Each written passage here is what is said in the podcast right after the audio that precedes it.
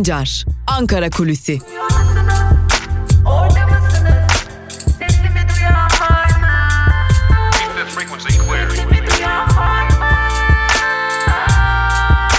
Özgürüz Radyo. Özgürüz Radyo. Merhaba sevgili Özgürüz Radyo dinleyicileri. Ben Altan Sancar. Hafta içi her gün olduğu gibi bugün de Özgürüz Radyo'da Ankara Kulisi programımızın ilk bölümüyle tekrar karşınızdayız. Ne yapıyoruz hafta içi her gün? E, öncelikle Ankara'nın gündemini sizlerle paylaşıyoruz ve tabii ki ikinci bölümde de gazete manşetleri ve günün öne çıkan yorumlarıyla tekrar karşınızda oluyoruz. Gelelim bugünün gündemine. Bugün yine elbette ki Türkiye Büyük Millet Meclisi'nde siyasi partilerin grup toplantıları gerçekleştirilecek. Ancak geçen hafta da aktardığımız gibi bir farkla artık Adalet ve Kalkınma Partisi'nin grup toplantıları çarşamba günleri saat 11'de gerçekleştiriliyor. Son birkaç haftadır hatta aydır Adalet ve Kalkınma Partisi bunu böyle düzenliyor. E, tabii ki buna bir e, gerekçe bulunuyor ve Adalet ve Kalkınma Partisi'nin genel başkanı olan aynı zamanda Cumhurbaşkanı Erdoğan'ın programları nedeniyle bu e, görüşmelerin daha doğrusu bu grup toplantısının bir gün sonraya ertelendiği belirtiliyor ancak e, geçen haftada aktardığımız gibi muhalefet partileri AKP'nin savunmaya geçmek için çarşamba gününü artık grup toplantısı günü olarak seçtiğini belirtiyorlar. Bunun dışında kalan İyi Parti, MHP, CHP ve Halkların Demokratik Partisi'nin de grup toplantıları bugün içerisinde gerçekleştirilecek. Tabi bugün Türkiye Büyük Millet Meclisi'nde önemli bir gündem var. Türkiye Büyük Millet Meclisi kapalı oturumda toplanacak. E, Cumhuriyet Halk Partisi'nin çağrısıydı ve Cumhuriyet Halk Partisi'nin çağrısıyla birlikte İdlib konulu bir kapalı oturum gerçekleştirilecek. Kapalı oturumda neler konuşulduğunu, nelerin görüşüldüğünü bizler ise seneler sonra o tutanaklar üzerindeki yasak kaldırıldığında öğrenebileceğiz. Kaldı ki toplantıya katılan milletvekillerinin de e, bu konuya ilişkin açıklama yapmaları yani nelerin görüşüldüğüne, nelerin konuşulduğuna dair tam anlamıyla içerik aktarmaları da yasak. Ancak muhalefet bu konuya ilişkin hazırlıklar yapıyor elbette. E, hem Cumhuriyet Halk Partisi hem İyi Parti hem de e, Halkların Demokratik Partisi bu konuya ilişkin görüşlerini dillendirmek için aslında açıklamalar yapıyorlar ancak Burada bir fark var. Halkların Demokratik Partisi bu kapalı oturumun karşısında yani bir kapalı oturum değil açık bir şekilde bir oturum gerçekleştirilmesini istiyor. CHP ve İyi Parti ise oturumun kapalı gerçekleştirilmesini ve tüm gerçeklerin en azından muhalefet partisi temsilcilerine aktarılmasını talep ediyor sevgili dinleyenler. E, bu konuda da görüşmeler neler e, konuşulduğunu biz ancak seneler sonra öğrenebileceğiz. Ancak iktidar açısından zorlu bir gün olduğunu söyleyebiliriz. Zira muhalefet partileri Adalet ve Kalkınma Partisi'ni bu konuda sıkıştırmak için kapalı oturumda fazlasıyla sert bir tutum takınacaklarını aslında kulislerde dillendirmeye başladılar. Şimdi gelelim İdlib gündemine. E, elbette mecliste neler konuşulacak onu bilmiyoruz ancak e, sahada neler oluyor onu biliyoruz, onu gözlemliyoruz ve tabii ki Ankara kulislerine de bunlar fısıldanıyor. Ee, burada iki noktaya ayrılacağız. Bir Rusya'dan gelen mesajlara bakacağız. Bir de Batı dünyasından gelen mesajlara bakacağız. Ee, aslında Rusya 5 Mart'ta Cumhurbaşkanı Erdoğan ile Rusya lideri Vladimir Putin arasında gerçekleştirilecek görüşme öncesi bir mesaj verdi. O mesaj İdlib Serakip'te verildi. Ee, Cumhurbaşkanı Erdoğan dün hepinizin de hatırlayacağı üzere bir konuşma yaptı ve o konuşmada bu görüşmelerden bir ateşkes çıkmasını umduklarını belirterek bir de ek olarak bir beklentilerini daha dile getirdi. O beklenti de e, Soçi mütabakatı sınırlarına dönülmesiydi. E, Soçi mütabakatı sınırları içerisinde e, Serakip bulunmuyordu. Serakip İdlib'in e, doğusunda bir yer ve burayı daha önce Suriye ordusu ele geçirdi. Sonra Suriye Milli Ordusu ve TSK tekrar ele geçirdi ve son olarak da Serakip'i dün itibariyle yeniden Suriye ordusu ele geçirdi. Ancak bu defa dikkat çeken bir fark vardı. Rusya'nın e, zırhlı araçları ve doğrudan Rusya bayrağı taşıyan zırhlı araçlar Serakip'te görüldüler. Daha önce çatışmalar yaşanırken elbette ki Rus, Rus askerler çatışma bölgesindeydiler. Ancak ilk defa orada Rus bayrağı dalgalandı. Rus askeri polisi oraya girdi ve Sarakip'te güvenliği sağlayacağını ilan etti. Şimdi bu ne anlama geliyor? Ankara'da bu nasıl yorumlandı oraya bakmak gerekiyor.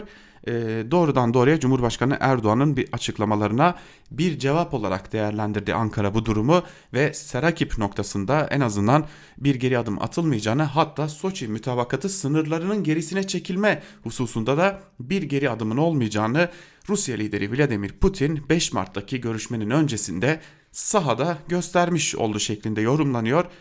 Şimdi e, biz o görüşmeden ateşkes çıkar mı çıkmaz mı gerginlik azalır mı azalmaz mı sorunlarına yoğunlaşmışken Rusya'dan böylesi bir adım geldi. Rusya'dan gelen e, yorumlar ise şu şekilde Rus askeri polisi oradaki gerginliği azaltmak, çatışmaları önlemek için bulunuyor.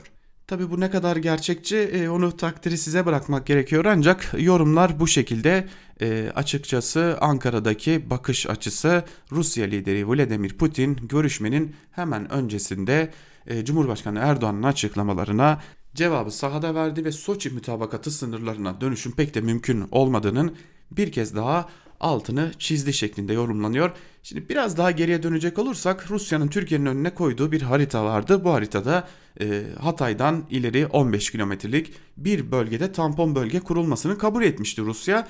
E, ancak bunun ötesinde bir kabulü bulunmuyordu. Şimdi adım adım süreç oraya mı gidecek yoksa bir ateşkes yaşanacak da gerginlik bir süreliğine düşecek mi? Bunu da artık 5 Mart'ta e, cevaplayacağız belki de bu soruları ancak Şurada bir dipnotu eklemek gerekiyor. İdlib'de daha önce onlarca defa ateşkes ilan edildi ve onlarca defa ateşkes bozuldu. Son ateşkesin bozulmasıyla birlikte de ortaya bizim de içinde olduğumuz bu vahim tablo çıktı. Rusya lideri Vladimir Putin ve Cumhurbaşkanı Erdoğan arasında gerçekleştirilecek bu görüşmede bir ateşkes çıkar ve bu ateşkes tekrar bozulur ise ortaya çıkabilecek tabloyu da bu noktada değerlendirmek gerekecek. Gelelim Batı'dan gelen mesajlara. Ee, Batı da dün ardı ardına mesajlar verdi. Belki de NATO olarak değerlendirmek çok daha anlamlı olacak. Ee, aslında ilk beklenti Amerika'dandı. Amerika Birleşik Devletleri'nden bir Patriot beklentisi vardı ve e, aslında bu beklentinin karşılanmayacağı açık bir şekilde ABD'li yetkililer tarafından ilan edildi. Yine İngiltere Dışişleri Bakanı Türkiye'ye gelecek ve İdlib konusunda dayanışma mesajlarını getirecek dendi. E, edindiğimiz bilgilere göre yine e, İngiltere Dışişleri Bakanlığı'nın da ziyaretinin de yine başka bir noktaya çekilmesinin pek de mümkün olmadığı yalnızca NATO müttefiki Türkiye'ye destek mesajlarını kapsayacağı bunun ötesinde sahada herhangi bir işbirliğinin mümkün olmadığı belirtiliyor. E, açıkçası NATO'dan gelen mesajlar Ankara'ya tek cümleyle özetlenecek olursa o da şu şekilde NATO müttefiki olarak topraklarına saldırı olursa seninle dayanışma içine gireriz. Ancak senin yurt dışında yürüttüğün operasyonlarda bizim bir dahlimizin olması mümkün değildir şeklinde Ankara'ya açık şekilde mesajlar verilmeye devam ediliyor. Kaldı ki dün Patriot konusunda ABD'den gelen açıklamalar, İngiltere Dışişleri Bakanlığı'nın Türkiye ziyareti yine Almanya şansölyesi Angela Merkel'den gelen açıklamalarda buna işaret eden önemli açıklamalar. E, batı'dan da böylesi mesajlar gelirken şimdi gözler 5 Mart'ta Rusya lideri Vladimir Putin ile gerçekleştirilecek zirveye çevrilmiş durumda. E, orada en azından şunu belki de göreceğiz. E, doğudan da batıdan da istediğini henüz tam anlamıyla alamayan Türkiye Doğu ile masaya oturacak ve bakalım istediğini alabilecek mi? Bu sorunun cevabını da 5 Mart'ta bulacağız diyelim ve ilk bölümü burada noktalayalım. İkinci bölümde gazete manşetleri ve günün öne çıkan yorumlarıyla karşınızda olmayı sürdüreceğiz. Şimdilik küçük bir ara, aranın ardından tekrar sizlerleyiz. Özgürüz Radyo'dan ayrılmayın.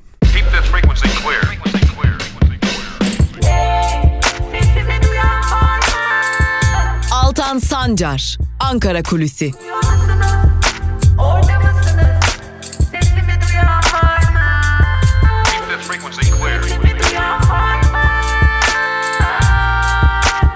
Özgürüz Radyo. Özgürüz Radyo. Kısa bir aranın ardından tekrar merhaba sevgili dinleyenler. İlk bölümü kapattık. İlk bölümde Ankara'nın gündemini sizlerle paylaşmıştık. Ankara'da neler konuşuldu, neler konuşuluyor, neler bekleniyor bunları aktarmıştık. İkinci bölümde ise gazete manşetleri ve günün öne çıkan yorumlarıyla tekrar karşınızdayız. İlk olarak Cumhuriyet Gazetesi ile başlıyoruz. Cumhuriyet Gazetesi'nin manşetinde akıl ülkeyi terk etti sözleri yer alıyor. Ayrıntılar ise şöyle. Cihatçıların kontrolündeki İdlib'de ilerleyen Suriye ordusunun karşısına asker yağan Türkiye hızla sağduyudan uzaklaşıyor. Sahada Suriye'ye destek veren Rusya ve İran'la sorunların olmadığını belirten Erdoğan, belirlediğimiz sınırların dışına çıkmazlarsa omuzlarının üstündeki o başlarda kalmayacak diyerek Şam'ı uyardı. Bahar Kalkan harekatı sürerken yurt genelindeki tüm camilerde Fetih Suresi okundu. Türkiye Büyük Millet Meclisi Başkanı Mustafa Şentop ve bakanlar da Hacı Bayram Veli Camisi'nde düzenlenen programa katıldı. Aralarında TOP, TÜSİAD, Türk İş, TİSK ve TBB'nin de bulunduğu 30'a yakın sivil toplum örgütü Bahar Kalkan Harekatı'na tam destek verdi. CHP lideri Kılıçdaroğlu Erdoğan'ın Atatürk askerlerimize ben size ölmeyi emrediyorum diyordu. Sözü üzerine vatan toprağı için ölünür. Kenti toprağımızdan türbe kaçıranlar böyle konuşamaz dedi. CHP'li ilçe belediyeleri de tek bir kişinin hırslarının tedbirsizliklerinin bedelini askerlerimiz ödüyor açıklamasını yaptı denmiş haberin ayrıntılarında. Aslında benim en çok üzerinden durduğum nokta e, Fetih suresinin okunması. Suriye'de her savaşa girdiğimizde bu sure okunuyor. Yani nereye doğru gidiyoruz sorusunun bence önemli bir cevabı olsa gerek. Soylu standardı başlıklı bir diğer haberi aktaralım sizlere yine Cumhuriyet gazetesinden. CHP'li Yalova Belediye Başkanı Vefa Salman'ı yolsuzluk iddiasıyla görevden uzaklaştıran İçişleri Bakanı Soylu, FETÖ'den ceza verilen Cumhur İttifakı'nın adayı MHP'li Pozantı Belediye Başkanı Mustafa Çay'a dokunmadı. Çay'a FETÖ'ye yardım suçundan 2 yıl 1 ay hapis cezası verildi. Kararın gerekçesinde himmet toplayarak örgüte maddi destek sağladığı belirtildi. Dosyası Yargıtay'da olan Çay görevini sürdürüyor denmiş. Tabii ki o Millet İttifakı'ndan değil Cumhur İttifakı'ndan olduğu için bunlar oluyor diyelim ve bir diğer haberi aktaralım. İnsanlık öldü başlıklı haber. Ayrıntılar ise şöyle. Göçmenlerin Avrupa ülkelerine gitmek için akın ettiği Edirne sınırında kan aktı. İpsala sınırını geçmeye çalışan gruplara Yunan askerleri ateş açtı. Boğazından vurulan Abu Emad adlı Suriyeli göçmen yaşamını yitirdi. Meriç Nehri'nden geçmeye çalışan 60 kişilik İranlı grup adada mahsur kaldı. Saatlerce aç susuz, susuz bekleyen bu, bu grubu AFAD ekipleri kurtardı. Yunan ekipleri, sınır devriyeleri AFAD ekibine ateş açtı deniyor haberin ayrıntılarında. Evet, e, dün Yunanistan'daki güvenlik güçlerinin tavırı gerçekten çok korkunçtu. Özellikle mültecilere yaklaşımları ve yardıma giden insanlara yaklaşımları ciddi manada e, neler oluyor dedirtiyordu. E tabi mültecilerin orada bulunmasının ve buna sürüklenmesinin nedeni tabii ki bizleriz e, iktidar ancak e, keşke e, bunun önüne geçebilecek bir gücü ortaya koyabilseydik. Geçelim Evrensel Gazetesi'ne. Evrensel Gazetesi ateşkes ilan edilsin, herkes sınırına dönsün manşetiyle çıkmış. Ayrıntılar ise şöyle. Rusya-Türkiye arasındaki gerilimin seyri için gözler Putin-Erdoğan görüşmesine çevrildi. Görüşme öncesi operasyona son verme ve ateşkes çağrıları geldi. Moskova ve Ankara arasında İdlib gerilimi sürüyor. Siyaset bilimci Hakan Güneş, gerilimin halkların yararına çözümünün yolunun ateşkesten ve herkesin kendi sınırlarına dönmesinden geçtiğini söyledi. Mehmetçiğimiz eve dönmelidir diyen Adana Barosu, haksız savaşların mağdurlarının hayatını kaybeden yoksul, halk çocukları ve toprağını terk etmek zorunda kalan mülteciler olduğuna dikkat çekti. Baro, diplomasinin mülteciler üzerinden yürütülmesine tepki gösterdi deniyor haberin ayrıntılarında. Meriç suyu aynasında mülteci portreleri başlıklı bir diğer haberi aktaralım sizlere. Pazar Kule sınır kapısından dönen mülteciler dün düş kırıklığı içinde. Düş kırıklığı olsa da geriye bakmak istemiyor mülteciler. Önlerinde Meriç, ileride Avrupa'ya ayak basma umudu. Çocuklar okuyacak, karınları doyacak diye geçiniyor, içlerinden işçi babalar. Avrupa yolları düzenli bir iş, modern bir işçilik demek onlar için. Hayata tutunmak, saygı görmek, saygı gören işçilerin arasında olmak demek aynı zamanda.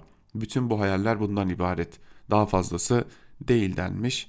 Tabi yani ben e, bu şartlarda bu ülkeyi yöneten biri olsam ve mültecilerin bu hayalleri benim ülkemde büyütememesi açıkçası beni gocundururdu. E, ben neden e, savaştan kaçan ve gelen insanlara bu koşulları sağlayamadım ki ülkelerindeki savaşı da körükleyen benken diye düşünmek de gerekiyor. Geçelim Yeni Yaşam'a. Yeni Yaşam gazetesinin manşetinde ırkçı şantaj sözleri yer alıyor. Ayrıntılar ise şöyle. Erdoğan dün yaptığı açıklamalarla şantaj siyasetini sürdürdü. Kapıları açarız dedik bunlar bizi hafife aldı. Kapılar açılınca da telefon üstüne telefon geliyor diyerek Avrupa devletlerinin şantaja boyun eğebileceğini ima etti. Erdoğan sınıra yönelenlerin sayısı yakında milyonlu rakamlarla ifade edilecek diye açıklamasını sürdürürken Suriye yönetimini de yine savaşla tehdit etti deniyor. Bu haberin ayrıntılarında tabi dün Bulgaristan Başbakanı buradaydı. Bulgaristan Başbakanı ile de görüştüler. Bulgaristan Başbakanı da AB'ye çağrı yaptı. Bu sorunu çözün diye bir çağrı yaptı. Zira o sorundan etkilenen ülkelerden biri Bulgaristan'da aynı zamanda. Tabi e, Cumhurbaşkanı Erdoğan burada öyle görünüyor ki el yükseltti. 1 milyar euro vereceklermiş biz bu parayı istemiyoruz şeklinde bir de res çekti. Öyle görünüyor ki Türkiye'nin buradan beklentisi çok daha büyümüş durumda mülteciler konusunda. Yine gazeteciler hedefte başlıkta yine mültecilerle ilgili haberlerden doğan bir haberi aktaralım sizlere. Edirne'de mültecilerle ilgili gelişmeleri takip ederken gözaltına alınan Mezopotamya Ajansı muhabiri İdris Sayılgan dün çıkarıldığı mahkemece tutuklandı. Yine İllip'teki gelişmeleri takip eden gazeteci Alptekin Dursunoğlu da tutuklandı. Gözaltına alınan Sputnik çalışanları ise Rusya'nın dev devreye girmesiyle serbest bırakılmıştı. Dün sınırda 9 gazeteci daha gözaltına alındı deniyor haberin ayrıntılarında. Şimdi gözaltına alınan bazı gazetecilere şu suçlama yönlendiriliyor. Senin yurt dışına çıkış yasağın var, sınırda ne işin var? Sen de kaçacak mısın diye bir suçlama yöneltiliyor. Velev ki gazeteciler kaçacak diyelim. Yani senin sınırın şu an e, kaba tabirle söylemek gerekirse yol geçen hanına dönmüş durumda. Ki yol geçen hanına dönmesini sen uygun görmüş durumdasın. Şimdi böylesi bir durumda kalkıp da gazetecilere burada ne işin var demek bence e, konuyu saptırmaktan başka hiçbir şey değildir. Çünkü oradaki gazeteciler gerçeği göstermek, gerçeği ortaya çıkarmak derdindeler ve e, yaşananları ortaya koymak derdindeler. Bir bahane gerekiyordu. Bu bahanede öyle görünüyor ki sizin yurt dışına çıkış yasağınız var, yasaklı bölgedesiniz gibi bahaneler oldu. Yani olan yine Türkiye'de gerçeği ve doğruyu ortaya koymaya çalışan meslektaşlarımız oldu. Yeni Yaşam gazetesini de noktalayalım ve geçelim Bir Gün gazetesine. Bir Gün gazetesi onlara bir yaşam borçlusunuz manşetiyle çıkmış. Ayrıntılarda ise şunlar aktarılıyor. Kısa bir süre öncesine kadar bizler ensar, bizler sizler muhacirsiniz diyen Erdoğan'ın İdlib saldırısından sonra ağız değiştirerek Suriyelilere bakmak zorunda değiliz ifadelerini kullanması göçmenler açısından sancılı bir süreci başlattı. İpsala'da Yunanistan sınırını geçmeye çalışan göçmenlere ateş açılması sonucu Ahmet Ebu Emad adlı göçmen hayatını kaybetti. Edirne'nin yanı sıra çok sayıda göçmen şişme botlarla İzmir, Aydın, Muğla ve Çanakkale üzerinden Yunan adalarına geçmeye çalıştı. Bir göçmenin biz demedik size Suriye'yi kurtarın diye. Siz bizi kurtarmaya gitmediniz. Siz kendiniz için gittiniz sözleri sosyal medya gündemine damga vurdu deniyor bu haberin de ayrıntılarında. Evet e, bu sözü söyleyen Suriyeli genç bir mülteciydi. Biz size gidin demedik şeklinde aktarılmıştı ancak e, tabi bizim iktidarımız her zaman sütten çıkma ak kaşık olmak için mücadele ettiği için e, herkesin ve her şeyin sorumluluğunu bir başkasına, bir başka gruba, bir başka yere yükleme gibi bir mahirliğe sahip. İşte bundan dolayı da Suriyeliler bu cevabı vermek zorunda kaldılar. Görüşme öncesi yüksek tansiyon başlıklı bir diğer haberi aktaralım.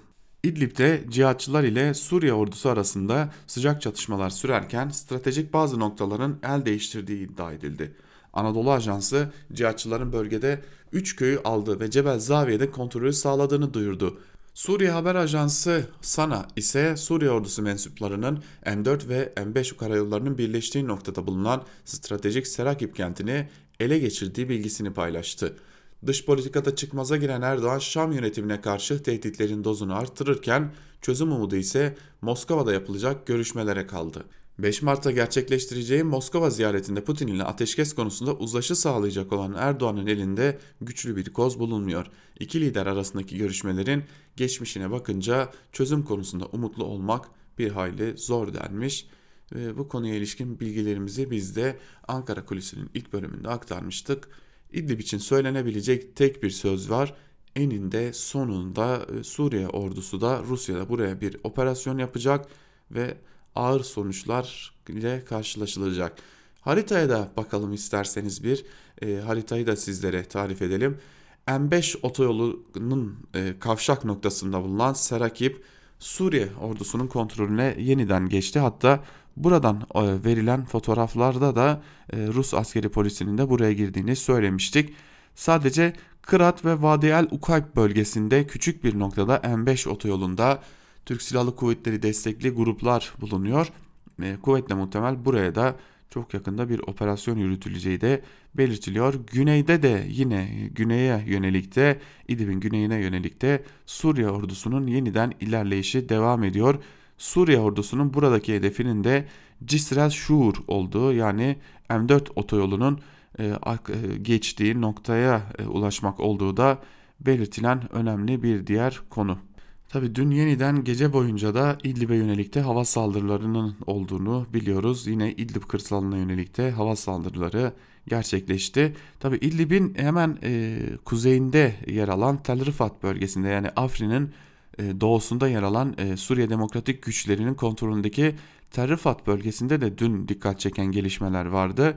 E, hem Suriye Demokratik Güçleri ve ÖSO arasında çatışmalar yaşanıyordu hem de kimi noktalarda patlamalar meydana geliyordu ve burada hayatını kaybedenler de oldu sevgili dinleyenler.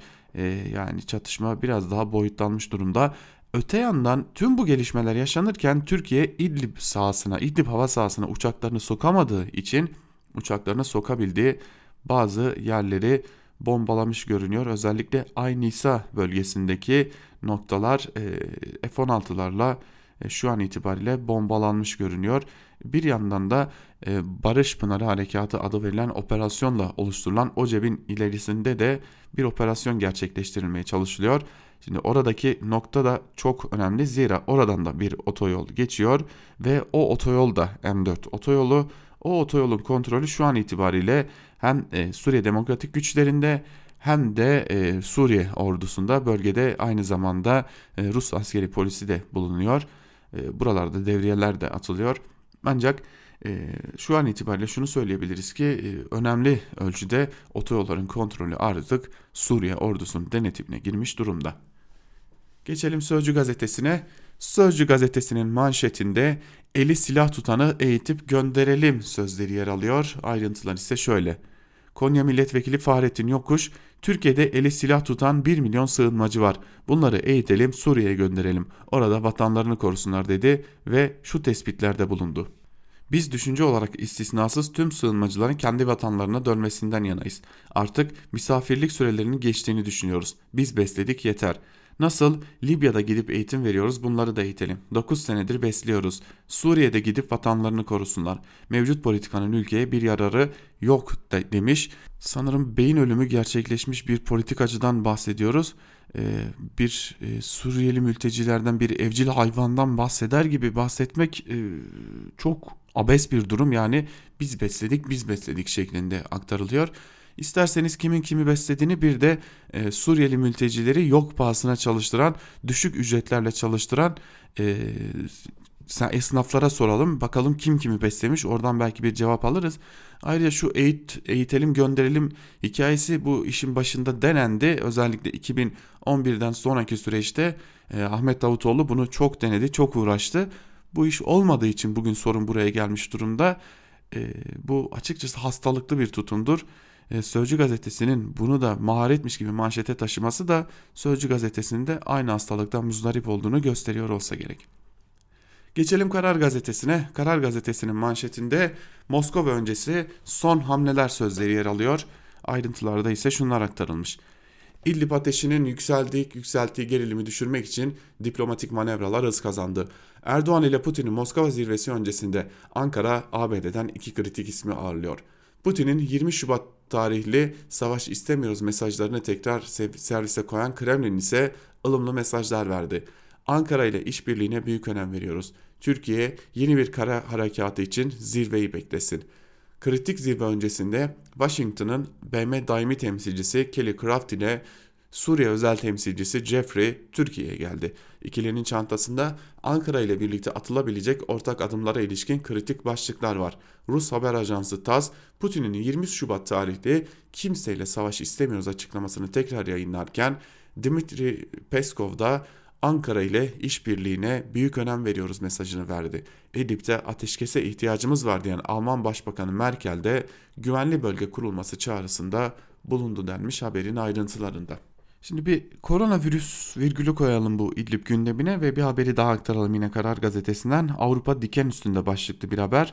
Ayrıntılar ise şu şekilde. Virüs ilk görüldüğü Çin'de kontrol altına alınırken dünyanın geri kalanında ise hızla yayılıyor.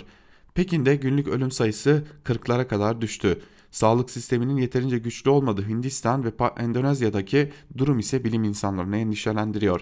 Acil eylem planı hazırlayan ABD'de halk marketleri boşalttı bile. Avrupa'da da panik sürüyor. İngiltere Sağlık Bakanı 500 bin ölümün olabileceğini, Çin'deki gibi şehirleri kapatabileceklerini açıkladı denmiş. Şimdi dün bizim Sağlık Bakanımız da bir e, tweet attı. Bu tweet önemliydi. Sanırım e, tabii biz e, asla ve asla böyle spekülasyonlara yer vermiyoruz ancak bugünlerde gelebilecek bir açıklamanın habercisi gibi görünüyor. Mücadelemiz birbirimizle değil koronavirüsle e, diye bir tweet attı Sağlık Bakanı. E, birkaç gün sonra Türkiye'de de buna dair bir açıklama gelirse şaşırtıcı olmayacak. Geçelim Milliyet gazetesine. Milliyet gazetesinin manşetinde masada ne var sözleri yer alıyor. Ayrıntılar ise şöyle. Cumhurbaşkanı Erdoğan'la Rusya lideri Vladimir Putin İdlib'i görüşmek üzere 5 Mart'ta Moskova'da bir araya gelecek. Ankara'nın masada kapağını açacağı her dosyanın ilk sayfasında mütabakatlar kesindir, geçici mütabakatlar muamelesi yapılamaz ifadesi olacak. Yani hareket noktası so Soçi mütabakatının tam olarak işletilmesi olacak. İnsani dramın son bulması ve göçün engellenmesi için de ateşkes isteniyor. Şam'ın Soçi mütabakatı sınırlarına çekilmesi talep ediliyor. Aksi takdirde bahar kalkanı rejim çekilinceye kadar sürecek.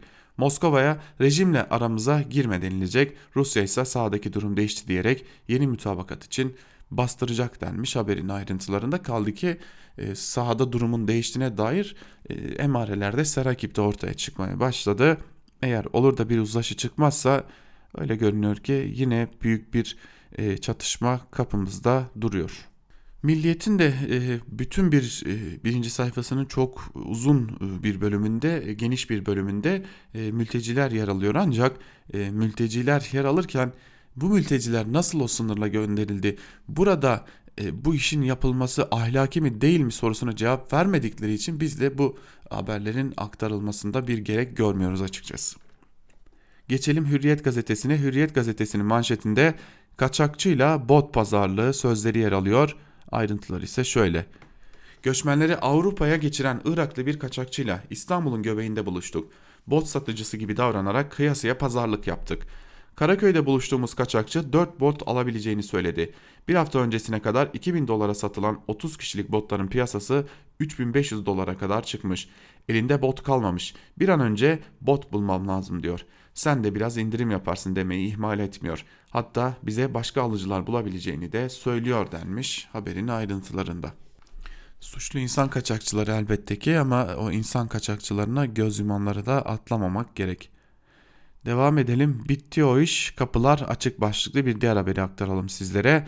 Cumhurbaşkanı Erdoğan mülteciler konusunda Türkiye'nin yükünü paylaşmayan Batı'nın tavrına sert tepki gösterdi.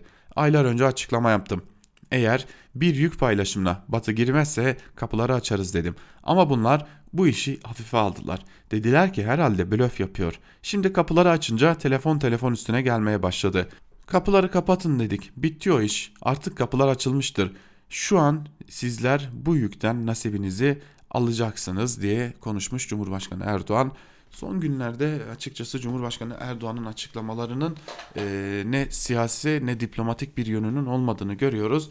Doğrudan doğruya kendi tabanına hitap eden, doğrudan doğruya kendi tabanını etkilemeye çalışan e, bir diplomatik dil tutturmuş durumda. Bu da önemli bir diğer e, belki de argüman olarak karşımızda duruyor. Geçelim Sabah gazetesine. Sabah gazetesinin manşetinde 83 milyon tek yumruk manşeti var. Yine bu ülkedeki savaş karşıtlarının adına da konuşmuş Sabah gazetesi. Ayrıntılarda ise şunlar aktarılmış. Edirne'den Kars'a 81 ilde STK'lardan Bahar Kalkanı Harekatı'na destek. İş dünyası, meslek kuruluşları, vakıflar ortak bildirilerle dünyaya biriz, bütünüz, Mehmetçik'le beraberiz diye seslendi deniyor haberin ayrıntılarında. E tabi yanda kimler var onlara bakıyoruz. Rıfat Hisarcıklıoğlu gibi ve yine TÜSİAD gibi sermaye kesimlerinin olduğunu görüyoruz. Yandaş sendikaların olduğunu görüyoruz. E, muhtemelen 83 milyon gibi bir rakamı da telaffuz etmek çok da doğru olmayacak. Çünkü bu ülkede savaş karşıtlarının sayısı da hiç de azımsanmayacak boyutta. Geçelim Yeni Şafak'a sevgili dinleyenler. Yeni Şafak'ın manşetinde daha yeni başlıyoruz sözleri yer alıyor. Ayrıntılar ise şöyle. Cumhurbaşkanı Erdoğan İdlib şehitlerinin cenazeleri kalkmadan rejime en ağır kayıpları verdirerek Bismillah dediklerini söyledi.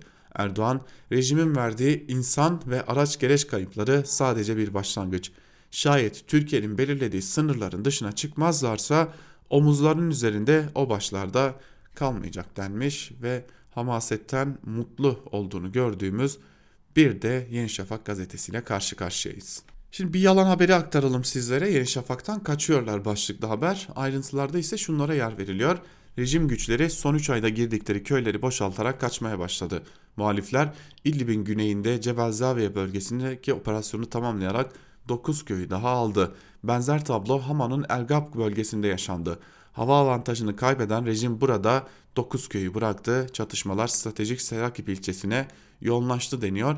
Bir de havada F-16 e, gösteriliyor. F-16'ların bölgede uçuşunun mümkün olmadığını zaten e, neredeyse Cumhurbaşkanı Erdoğan da e, söylemiş durumda. Biz zaten az önce haritaları sizlere aktarmıştık sevgili dinleyenler.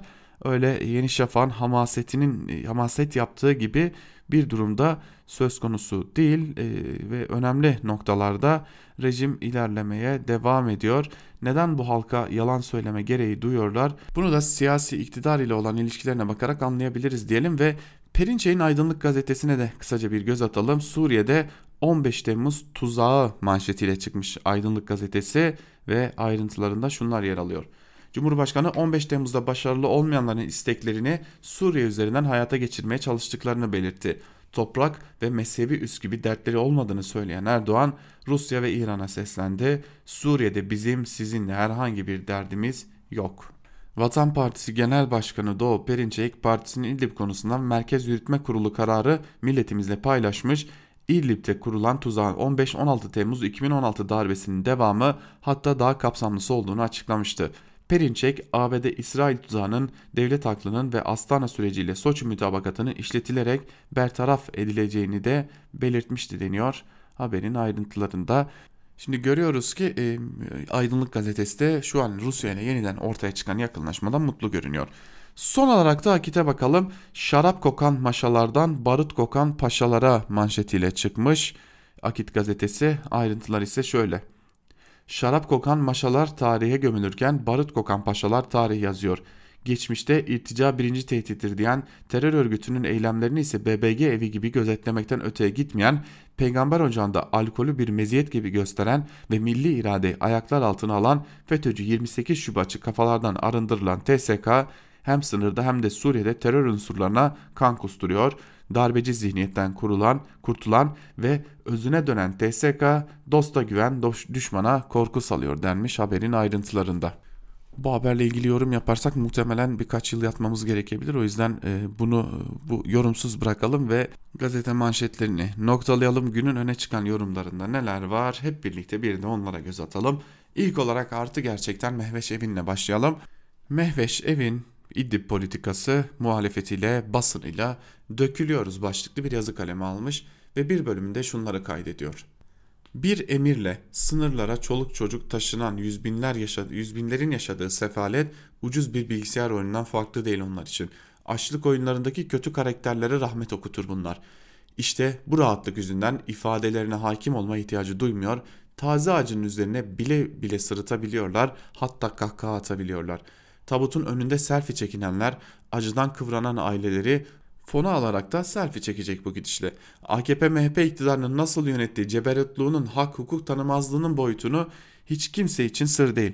2020 Türkiye'sinde daha dehşet verici olan muhalefetin silikliği, beceriksizliği ötesinde bu politikalara verdiği örtülü ve açık destek. Hal böyleyken savaşa hayır veya çocuklar ölmesin demek de gitgide anlamsızlaşıyor.'' Neden savaşa hayır dediğinizi, kararlılığınızı eylem ve siyasetinizle ortaya koymazsanız Mastürbatif bir eylemden öte bir şey ifade etmiyor. Zaten muhalefet savaşa hayır diyemiyor. CHP, İyi Parti ve Saadet sınır ötesinde yol veren tezkereyi onaylayarak zaten iktidarın illi politikalarını destekledi.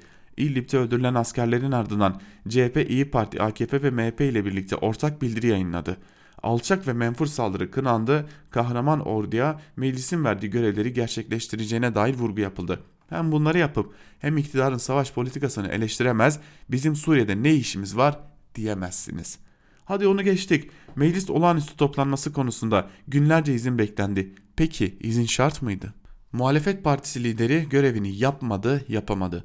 Böylesine bir kaybın neden kaynaklandığını, gerçek kaybın ne olduğunu, bundan sonrasında ne yapılacağını sormak için yine icazet bekledi. İzin filan dinlemem, meclisin önünde açıklama yaparım diyebilecek kadar bir siyasi irade olmadığı gibi söyleyecek bir şeyleri de yok. Hadi Ankara havalarını bir yana bırakalım. İdlib'de yaşanan felaket anlaşıldığında hangi siyasetçiler atlayıp Hatay'a gitti? Milletvekilleri teşkilatlar da mı olan biteni iktidarın izin verdiği ölçüde VPN kurup Twitter'dan takip etti. Gidenler olduysa hangi bilgiler ulaşabildiler? Bu bilgiler neydi ve neden açıklanmadı? Cumartesi günü Antakya'da ulusal basından iki gazetecinin kaldığını öğrendim.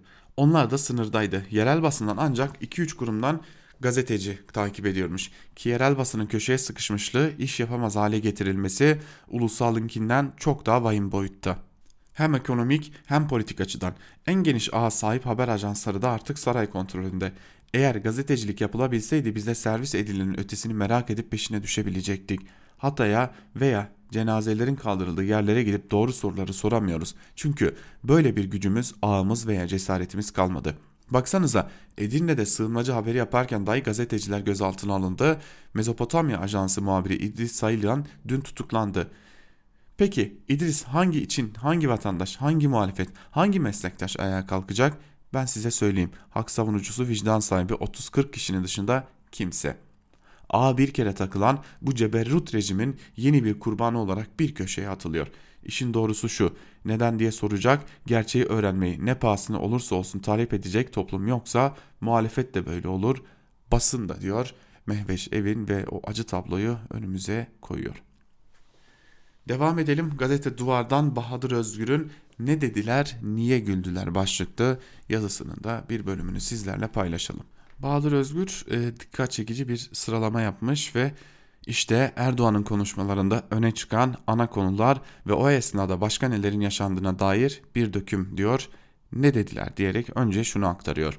Demokratikleşme hamlelerinden büyük altyapı yatırımlarına kadar geniş bir yelpazede uzanan adımların olumlu neticesini de hamdolsun aldık. Niye güldüler?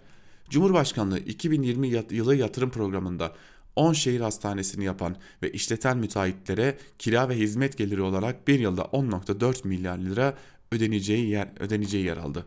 Aynı şekilde Osman Gazi Yavuz Sultan Selim köprüleriyle Avrasya Tüneli için ödenecek paranın da bir yılda 3 milyarı bulabileceği belirtildi. Ne dediler? Ülkemize, devletimize, vatanımıza sıkı sıkıya sahip çıkacak, bunların bekası için nerede hangi mücadeleyi vermemiz gerekiyorsa verecek, hangi bedeli ödememiz gerekiyorsa ödeyeceğiz. Niye güldüler? hakkında yapılmış onlarca habere erişim yasağı koyduran Hazine ve Maliye Bakanı Berat Albayrak, Kanal İstanbul bölgesinden aldığı arazilere dair haberleri ve karikatür, karikatürleri de yasaklattı. Yetmedi, yasak kararını duyuran haberlere de erişim engelletti. İdlib'deki harekat için gönderilen askerlerin yola çıktığı günlerde Kızılay skandalı patlak verdi. Erdoğan'ın İmam Hatip'ten arkadaşının şirketi Torunlar GEO'nun 8 milyon doları şaibeli ihale ile 2013'te aldığı başkent gaz üzerinden Kızılay aracılığıyla Ensar'a aktardığını öğrendik. Ne dediler? Bunlar aydınlık falan değil. Bunlar tamamıyla aldatılmış gençler. Bu da ifademin en iyi yanıdır. Olayın boyutu çok büyük. Niye güldüler? TÜİK'in Şubat ayı verilerine göre 15-34 yaş arası işsiz gençlerin sayısı 2 milyon 562 bine dayandı. Üniversite mezunu işsizlerin sayısı 856 bini buldu. 10.2 milyon genç resmi verilere göre iş gücüne dahil değil. Ne dediler? Bu topraklar sıradan topraklar değil yoksa arazi olur ama şehit kanlarıyla yoğrulduğu zaman o şühedanın fışkırdığı toprak olur. Niye güldüler? Bu sözler söylenmeden iki gün önce resmi gazetede Cumhurbaşkanı'nın onayı ile İzmir'den Ağrı'ya binlerce metrekare arazinin satışı gerçekleştirildi. Hazineye ait İstanbul Büyükçekmece'deki 8892 metrekare arsa 2.3 milyon lira yapı, liraya yapı BIMS inşaat firmasının oldu. Kartal'daki 400 metrekarelik yer 611 bin liraya Kaya İnşaat'a, İzmir Torbalı'da 6196 metrekarelik hazine arazisi Çatkaya gayrimenkule satıldı. Erdoğan'ın 20 gündür devam ettiğini söylediği İdlib harekatı ile aynı dönemde Türkiye'nin gündeminde tartışılan bazı olaylar böyle. Şehitler Tepesi'ni niye boş bırakmamak istediklerinin yanıtının bir parçası da bu gündemde yatıyor işte diyerek perdenin arkasına bakmış Bahadır Özgür. Keşke muhalefet partileri de bu perdenin arkasına bakabilselerdi. Devam edelim bir diğer yazımıza geçelim. Bir Gün Gazetesi'nden İbrahim Varlı'nın yazısını paylaşalım. Sınırdaki Peşaver İdlib başlıklı yazının bir bölümünde şunlar aktarılıyor. Ülkenin batısında Afganistan sınırındaki Hayber Pathunya eyaletinin merkezi Peşaver tüm emellerin hayata geçirildiği merkez konumundaydı. Kabil Irmağı'nın kolu olan Bara kıyısındaki ünlü Hayber geçidinin 15 kilometre güneyinde yer alan kent stratejik önemdeydi. Ziyaül Hak sınır kenti anlamına gelen Peşaver'i Cihat Vadisi'ne çevirmişti. Körfez ülkeleri ve CIA'den büyük kaynaklar olan medreselerin dini öğretileri radikalleşti. Sonunda Afgan, Afgan cihadından geriye kalan şey şiddet, organize suç ve İslam adına gerçekleştirilen terör oldu. Hala bu dönemde yaratılan enkazın bedelini ödüyor Pakistan ve de Afganistan. Bugünkü Taliban da o dönemin ürünü. Sovyetlere karşı savaşta İslami referansları da bolca kullanarak bugünlere giden yolu açmıştı. O dönem Pakistan İstihbarat Servisi'nin büyük ölçüde örgütlemesi, yönlendirmesi, lojistik desteği ABD'nin mali ve askeri yardımı ile Sovyetleri Afganistan'da alt eden mücahitlerin devamı bugün hem Pakistan için tehlike oluşturacak hem de ABD'nin yeni dönemdeki düşman konseptini bu kez de teröre karşı savaş anlayışını oluşturacak altyapıyı ABD ile birlikte kuracaklardı. Pakistan-Afganistan sınırındaki Peşaver, Pakistan güvenlik güçlerinin de kontrol edemediği bir küresel cihat terör üssü haline gelmiş durumda. El-Kaide ve Taliban başta olmak üzere onlarca cihatçı örgüt buradan tüm dünyaya yayılıyor. Pakistan'da yaşananların bumerang etkisini gördük. Gün gelip kendisini yetiştireni vurdu. Pakistan Taliban'ı hala ülkenin başına bela. Afgan Taliban'ı 3 gün önce ABD ile masaya otursa da değişen bir şey yok. Bir röportajda Türkiye'ye uyaran Joyni, Türkiye cihatçılara karşı mücadelede geç kalırsa geri dönüşü olmaz diyordu. Haksız da sayılmazdı. İdlib Suriye'nin ve de tabii ki Türkiye'nin peşaveri olmaya aday. Dünyanın dört bir yanından Suriye'ye doldurulan Selefi Vahabi cihatçılar Suriye'nin dört bir tarafında da yeşil otobüslerle Hatay sınırındaki İdlib'e dolduruldu. Pakistan cihatçıları besleyip desteklemenin faturasını ödüyor. Pakistanlı liderlerin Afganistan'da cihatçılarla oynadığı tehlikeli oyun dönüp dolaşıp bumerang gibi kendisini vurmuştu. Aynı tehlike bu coğrafya içinde geçerli diyor İbrahim Varlı yazısının bir bölümünde. Devam edelim Musa Özoğurlu ile yine gazete duvardan Moskova'da son viraj başlıklı yazının da bir bölümünü sizlerle paylaşalım. Bu karmaşa içinde meseleyi taraflar açısından değerlendirdiğimiz zaman söylenebilecek tek şey sürecin gelecekle ilgili olarak da belirsizliklerle dolu olduğu. Türkiye'nin Suriye'de ve son günlerde yüklendiği İdlib'de nihai amacı ne? Suriye'de ve söz konusu bölgede Suriye yönetimiyle birlikte terör örgütlerine karşı savaştığını çeşitli düzey ve zamanlarda yineleyen Rusya neden sessiz kalıyor? Bu bir tercih mi, zorunluluk mu? Tercih ise neden, zorunluluksa neden? Suriye yönetimi bunca yıldır devam eden savaşta iki başlıktan birinde tam da sona yaklaşmışken geri adım atar mı? İran, Türkiye'nin nihai hedefine ulaşma ihtimalinin direniş ekseni üzerinden çok olumsuz sonuçlara yol açacağının farkında. İçeride ve dışarıda çok zor günlerden geçmekte olmasına rağmen sürece müdahil olabilir mi? Olursa bu uzlaşma temelli mi olur, Türkiye'ye karşı hamleler şeklinde mi? Arap ülkelerinin Türkiye'nin sadece coğrafyada değil siyasi alanda da ilerlemesi durumunda tavrı ne olur? ABD ve NATO doğru zamanlamayı yakaladıklarını düşünerek Erdoğan'ı tekrar yanlarına çekebileceklerini düşünerek farklı bir sürece girerler mi? Soru listesi, alt başlıklar ve ayrıntılar daha da uzatılabilir ancak bu kadarla yetinelim. Birincisi Suriye yönetimi Rusya ile koordinasyon halinde geri adım atmayacaktır. Rusya Savunma Bakanlığı'ndan yapılan Suriye hava savunma sistemin kapandıktan sonra Türk uçaklarına güvenlik garantisi veremeyiz açıklaması dikkat çekti. Diğer yandan eğer Rusya Türkiye'yi ikna etmezse devreye İran ve direniş ekseni girecektir. İran Türkiye'yi devlet olarak karşısına almaz ancak ABD'ye karşı bölge çapında verilen mücadelenin bir benzeri Türkiye'ye karşı da başlatılabilir ve bu Türkiye'ye büyük maliyetler çıkarabilir. Şu anda cephe savaşı yapılıyor. Durum olgunlaştığında bu mekanizma devreye girebilir. Arap ülkelerinin bazıları Suriye yönetimiyle halen ilişkilerini yeniden başlatmış değil. Çeşitli sebepleri var ancak belirli bir raddede 57 krizinde olduğu gibi Arap damarı kabarabilir ve bu devletlerin Suriye'nin değil Arap toprağı için harekete geçeceğini görebiliriz. Bu sadece Suriye sevgisinden değil, Türkiye ile olan yaşı ve yaşanan hesaplaşmalardan dolayı da olabilir. ABD ve NATO'nun bugünlerdeki fabrika ayarlarına döndürme niyetli Türk Türkiye sevgisi anlaşılabilir. Son dönemde Rusya'ya yanaşan ve hem ABD ile hem de NATO ile restleşme noktasına gelen Türkiye için de bu ikili ileri ilişkilere reset atma fırsatı ortaya çıkmış gibi görünüyor. İki taraf için de kazançlı bir durumudur bilinmez ancak Erdoğan'ın Rusya'ya karşı elini güçlendireceği düşüncesiyle Batı'nın teveccühünün hazını yaşadığı söylenebilir. Son günlerde herkesi şaşırtan biçimde vites yükselten Erdoğan Moskova virajına çok hızlı giriyor. Bu virajı da alırsa artık içeride de dışarıda da durdurulması kolay olmaz. Ancak arabanın devrilmesi ihtimali de var. Hali hazırda yaşanan süreç ve gelecekle ilgili olasılıklar elbette tek başına değil ama Putin ve Erdoğan buluşmasında daha da belirginleşecek gibi görünüyor demiş ve çok önemli bir değerlendirmede bulunmuş. O cümleyi tekrar aktarmak istiyorum sizlere. Son günlerde herkesi şaşırtan biçimde vites yükselten Erdoğan Moskova virajına çok hızlı gidiyor. Bu virajı da alırsa artık içeride de dışarıda da durdurulması kolay olmaz. Ancak arabanın devrilmesi ihtimali de var diyor. Tabi burada muhalefet ne yapıyor diye sorunca da hiçbir şey cevabını almakta e, sadece bizim canımızı yakmıyordur herhalde. Bir diğer yazımızla devam edelim. Karar gazetesinden Ahmet Taş getirenin Suriye'deki işimizin Türkiye'deki karşılığı başlıklı yazısında Taş getiren şunları aktarıyor. Cumhurbaşkanı önce Suriye'de mücadele verilen alanları sayıyor. Şayet oralarda başarılı netice alınmazsa savaşın Şırnak'ta, Mardin'de, Urfa'da, Antep'te, Hatay'da verileceğini bildiriyor. Asıl hedef Suriye değil Türkiye diyor. Beka sorunu ile karşı karşıyayız tarzında bir devlet dilini hep yadırgadım.